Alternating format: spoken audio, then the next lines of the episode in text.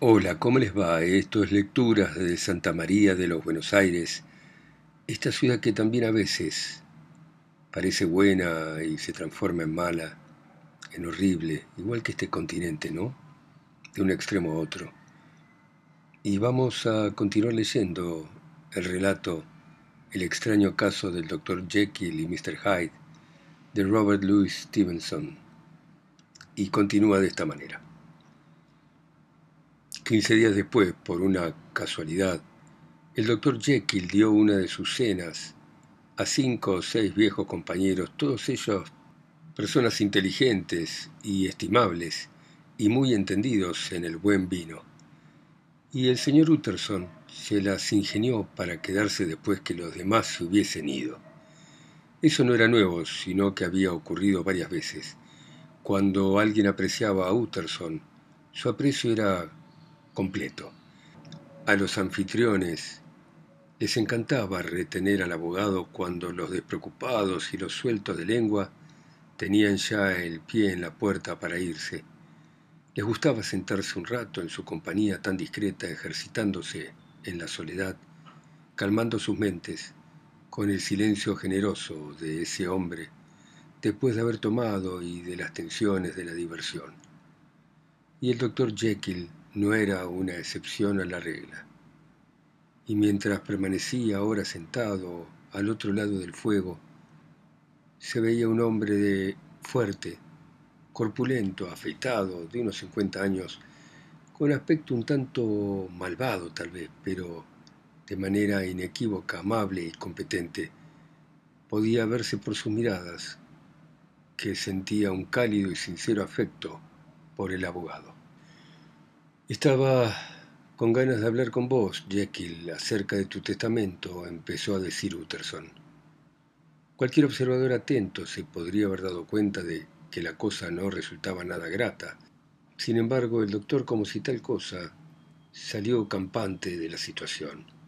Mi buen Utterson dijo, has tenido muy poca suerte con un cliente como yo.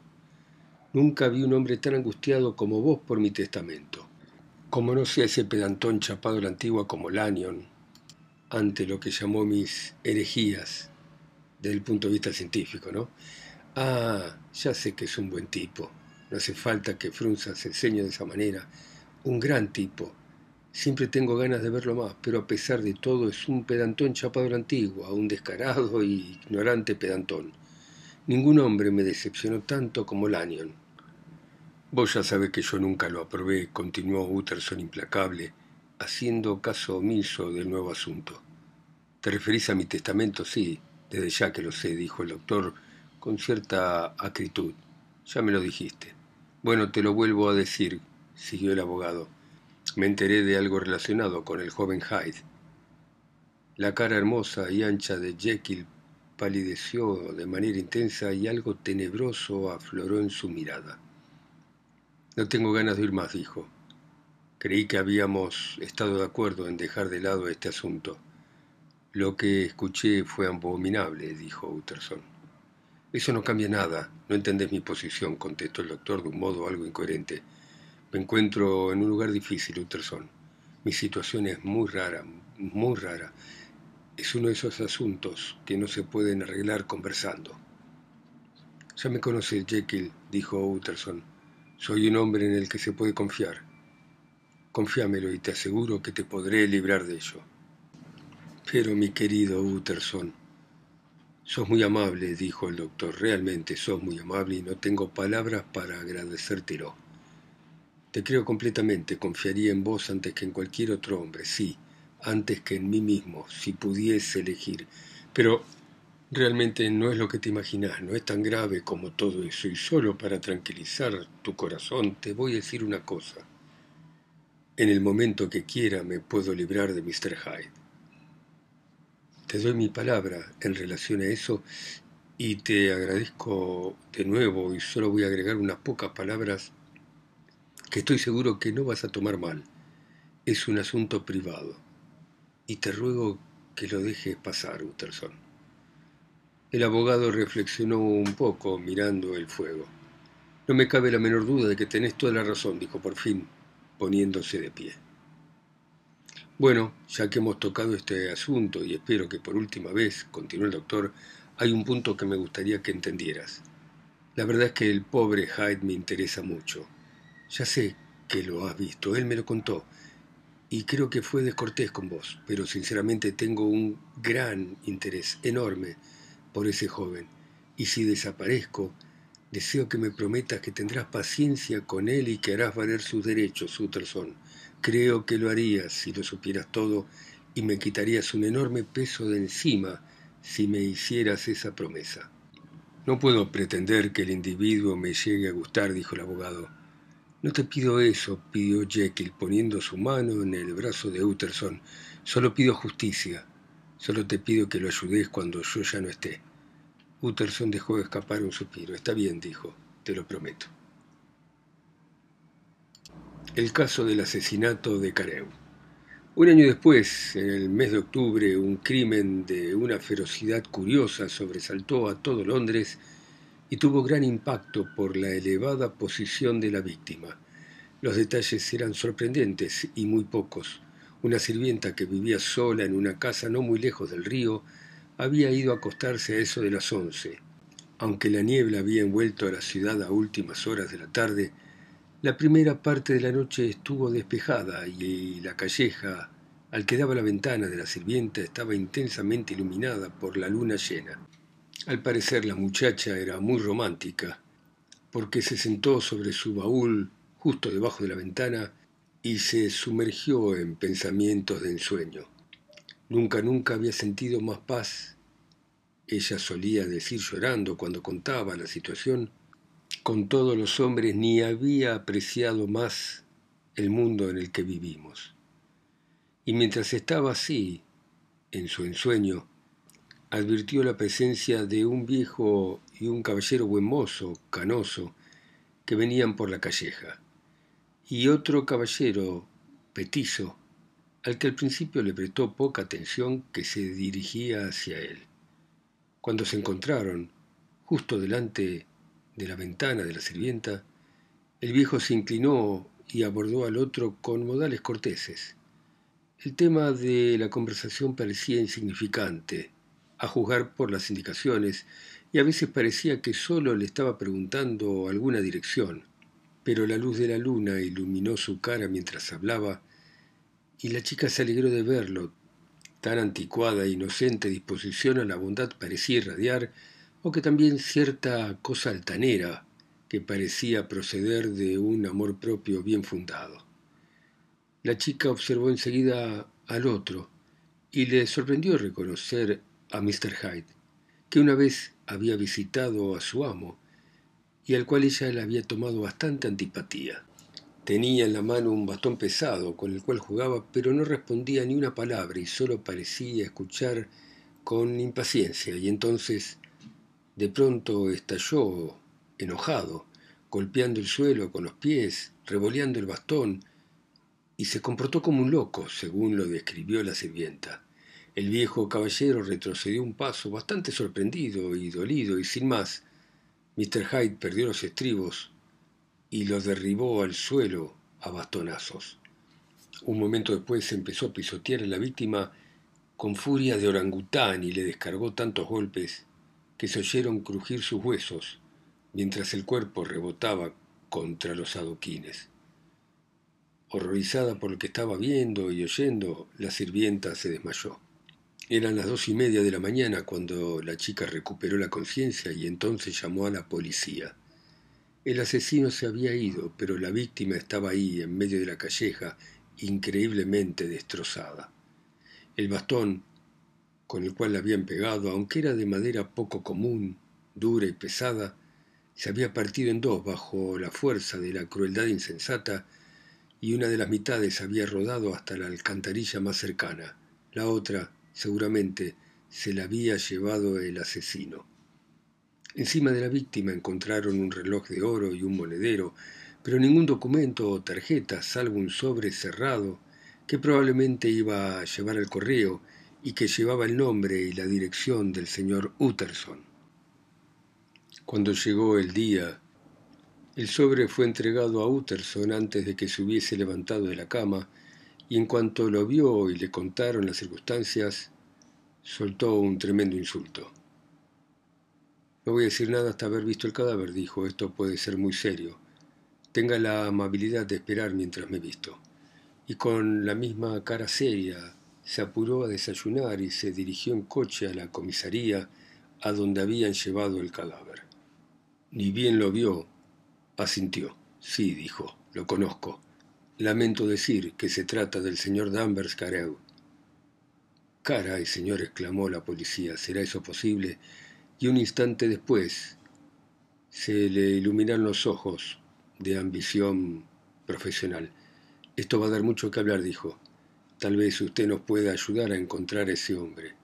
Y contó brevemente lo que la sirvienta había visto y luego le mostró los trozos del bastón. Utterson había temblado al oír que se mencionaba a Mr. Hyde, pero cuando le pusieron delante el bastón ya no tuvo ninguna duda. Aunque estaba destrozado, lo reconoció como el que él mismo le había regalado a Jekyll varios años atrás. ¿Ese Mr. Hyde es una persona petiza? preguntó.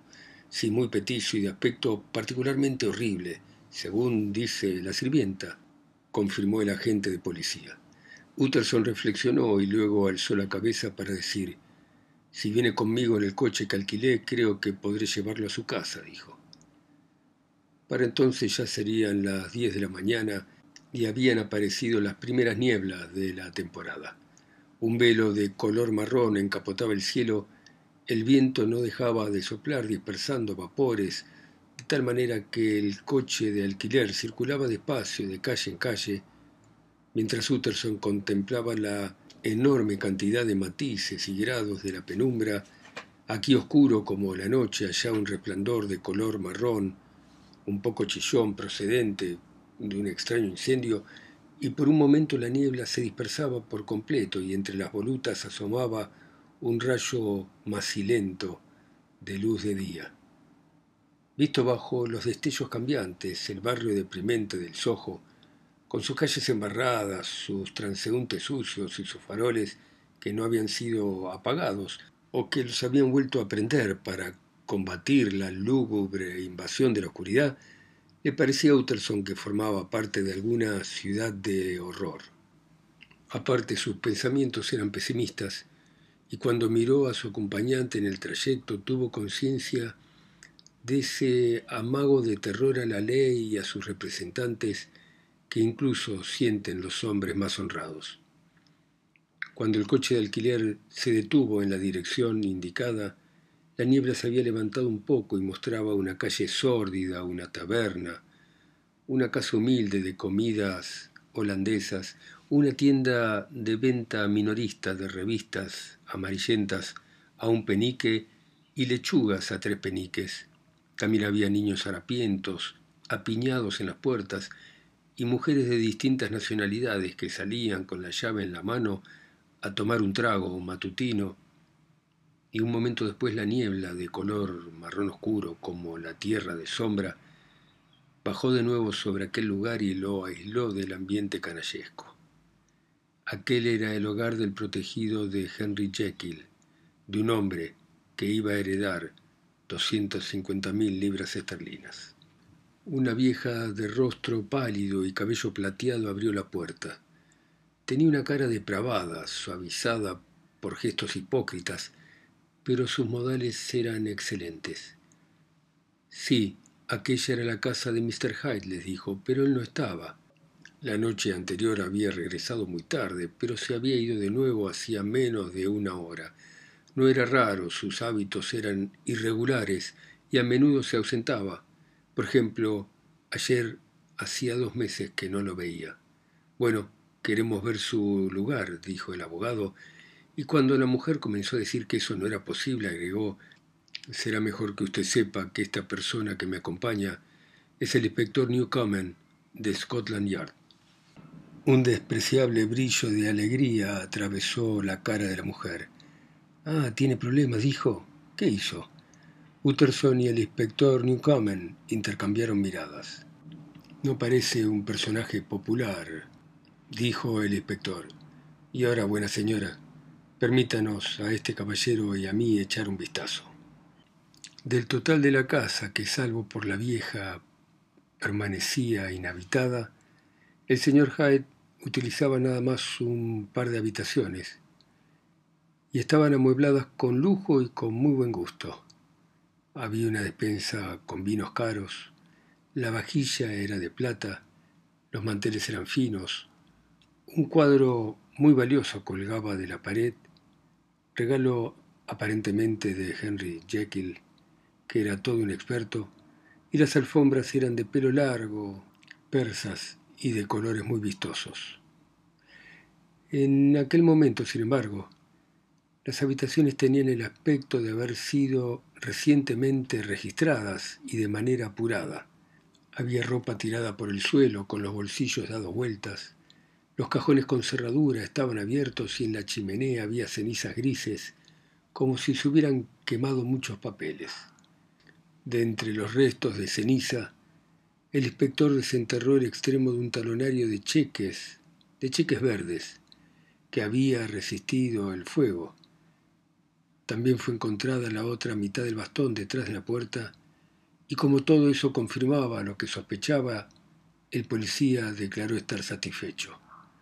Una visita al banco, donde se comprobó que el asesino tenía un saldo de varios miles de libras, lo colmó de satisfacción. Usted puede estar seguro, señor, le dijo a Utterson, de que ya lo tengo. Debe de haber perdido la cabeza porque de otro modo jamás habría abandonado el bastón y mucho menos hubiese quemado el talonario de cheques. Porque el dinero es vital para ese hombre. Lo único que tenemos que hacer es esperar que vaya al banco y distribuir un montón de panfletos con las características de él. Esto último, sin embargo, no era tan fácil de llevar a cabo, ya que Mr. Hyde Tenía muy pocos amigos, incluso el patrón de la sirvienta solo la había visto dos veces. No se pudo localizar a su familia por ninguna parte, jamás lo habían fotografiado, y los pocos que podían hacer una descripción de él disentían completamente, como suele ocurrir con los observadores normales. Solo estaban de acuerdo en una cosa, la obsesiva sensación de deformidad con que impresionaba a todos aquellos lo observaban. Muy bien, dejamos por ahora acá. Seguiremos mañana con esta historia apasionante. Ustedes en sus ciudades, continentes, islas, pueblos, y yo acá solo y lejos, en Santa María de los Buenos Aires. Chao, hasta mañana.